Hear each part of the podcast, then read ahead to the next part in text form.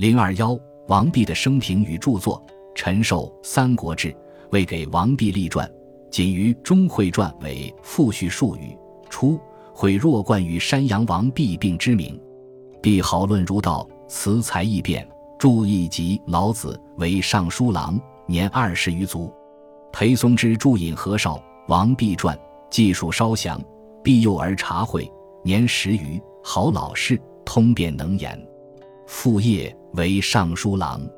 时裴辉为吏部郎，必为弱冠，往造焉。辉一见而异之，问毕曰：“夫无者，成万物之所资也。然圣人莫肯至言，而老子深知无极者何？”毕曰：“圣人体无，无又不可以训，故不说也。老子是有者也，故恒言无所不足。荀亦为复古所知。于是何晏为吏部尚书，慎其弊，叹之曰。”仲尼称后生可畏，若斯人者，可与言天人之计乎？正史中，黄门侍郎类缺，晏既用贾充、裴秀、朱整，又亦用弼。时丁密与晏争衡，指高义王离于曹爽，爽用离，于是以弼补台郎。初除晋爽，遣监，爽为平左右，而必与论道一时，无所他及，爽以此吃之。使爽专朝政，党羽共相禁用，必通不至民高。荀离无几时病亡，爽用王审代理，必遂不得在门下，晏为之叹恨。必在台既浅，是公亦雅非所长，亦不留意焉。淮南人刘陶善论纵横，为当时所称。美语必语，常趋必。必天才卓出，当其所得，莫能夺也。性合理。乐游宴，解音律，善投壶。其论道，复会文辞不如何晏，自然有所拔得多晏也。颇以所长笑人，故时为是君子所及。必与钟会善，会论义以笑脸为佳，然美服必之高志。何晏以为圣人无喜怒哀乐，其论甚精。钟会等述之，必与不同，以为圣人貌于人者神明也，同于人者五情也。神明貌，故能体充和以通无；五情同，故不能无哀乐以应物。然则圣人之情，应物而无类于物者也。今以其无类，便为不负应物，失之多矣。必注义，颍川人荀荣南毕大演义，必达其意。白书以细之曰：夫民族以寻迹幽微，而不能去自然之性，言子之量。恐父之所欲在，然欲之不能无乐，丧之不能无爱，又常遐思人，以为未能以情从理者也。而今乃至自然之不可革，足下之量虽已定乎胸怀之内，然而隔于寻硕，何其相思之多乎？故知泥父之于言子，可以无大过矣。必注老子为之指略，只有礼统。注道略论。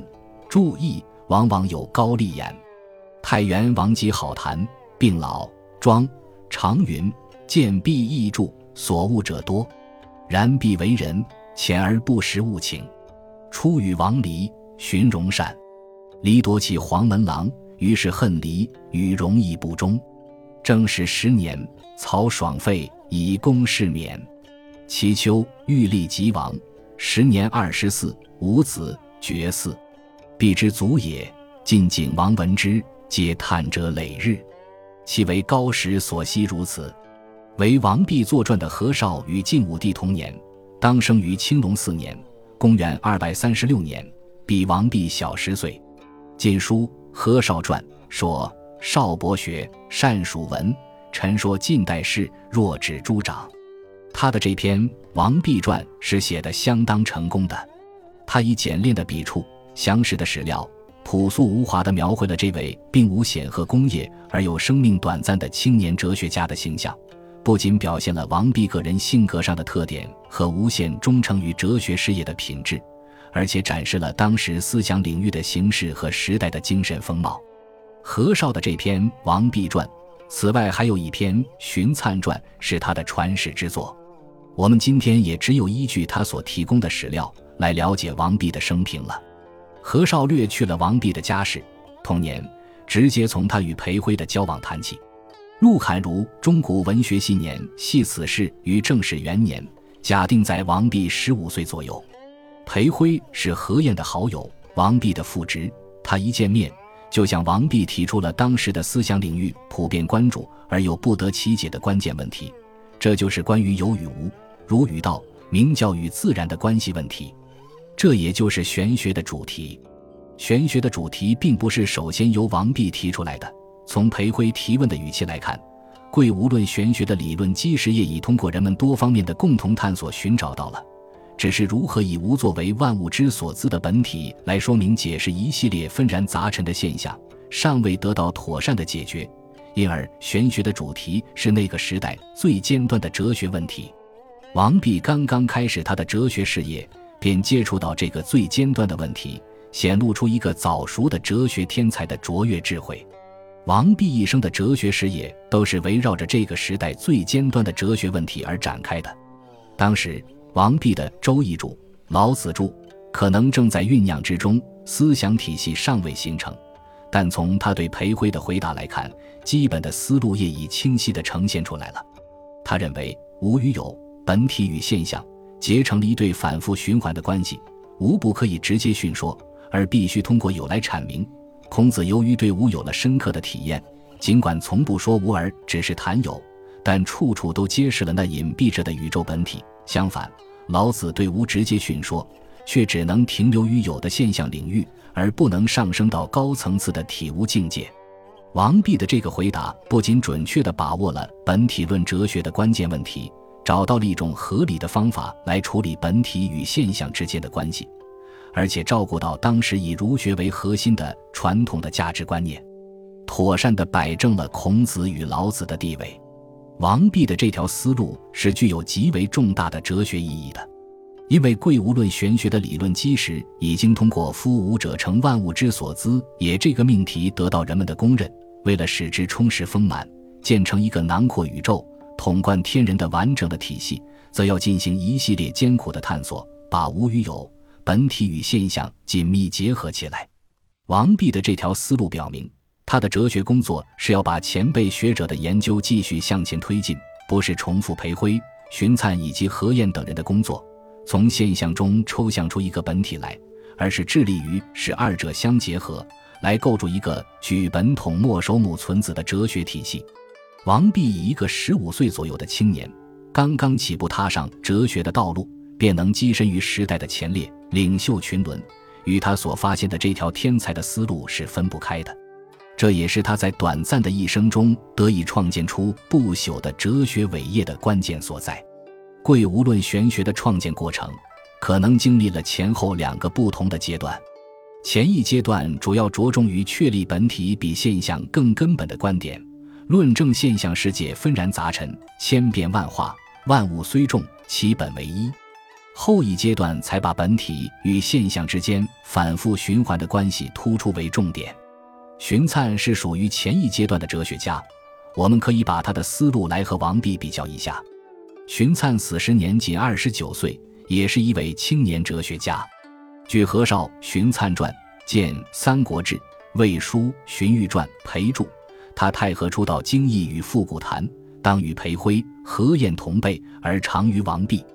荀粲出身儒学世家，而独好言道，崇尚玄远之学。他认为。六极虽存，故圣人之康比，因而致力于追求向外之意、细表之言，也就是那隐蔽着的宇宙本体。荀粲的这个工作是有意义的，因为本体隐而不见。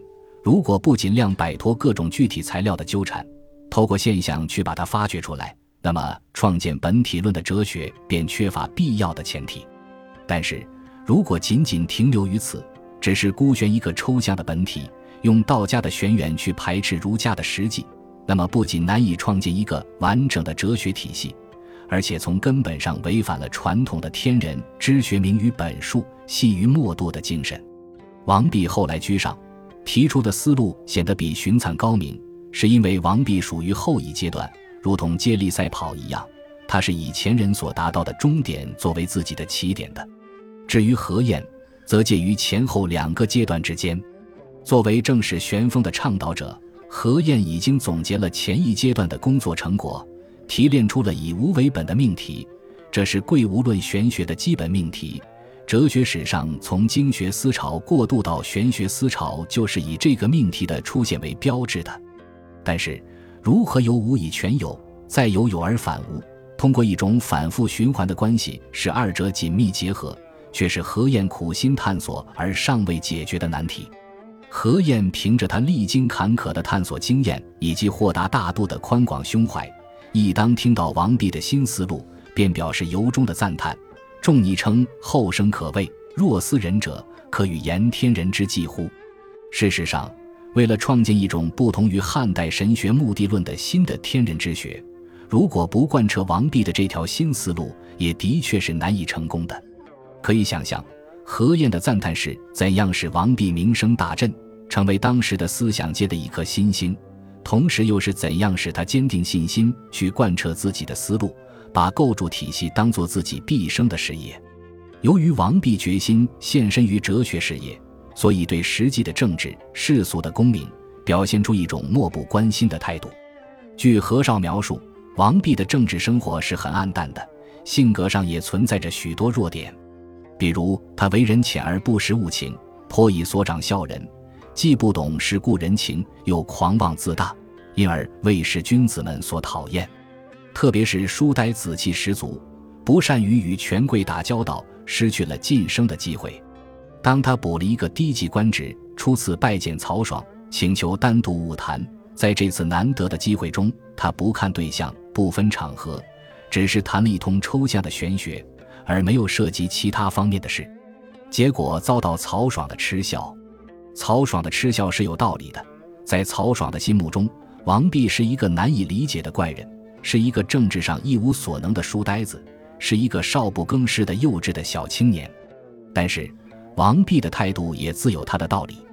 他认为自己的兴趣本来不在于政治，是公益亚非所长，官职弄丢了，反而更有条件去专心搞哲学。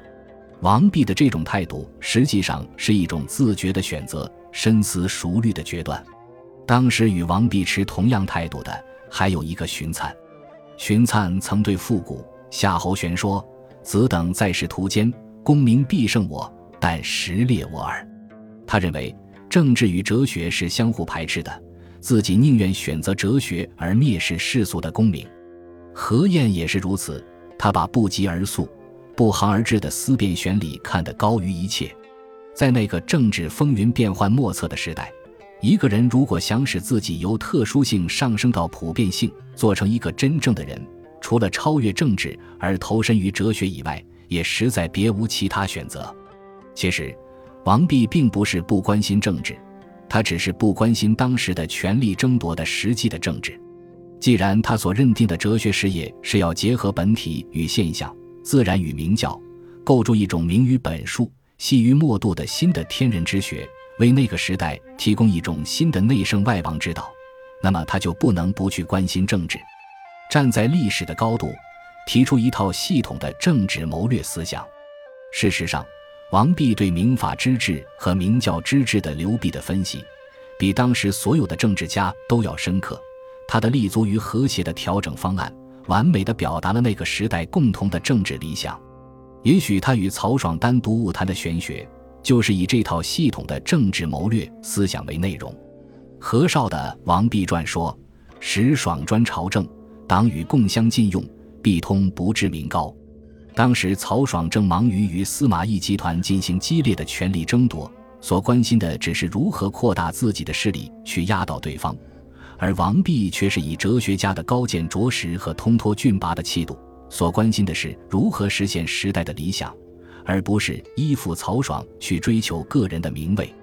曹爽和王弼是属于两个不同层次的人，一个是蹩脚的政治家，一个是深刻的哲学家。曹爽限于自己的水平，当然不能理解王弼的深刻思想，而要去嗤笑他。如果我们换一个角度，根据当时的时代精神来重新看这个问题，倒是应该去嗤笑曹爽，而不应该和曹爽一般见识去嗤笑王弼。本集播放完毕，感谢您的收听，喜欢请订阅加关注，主页有更多精彩内容。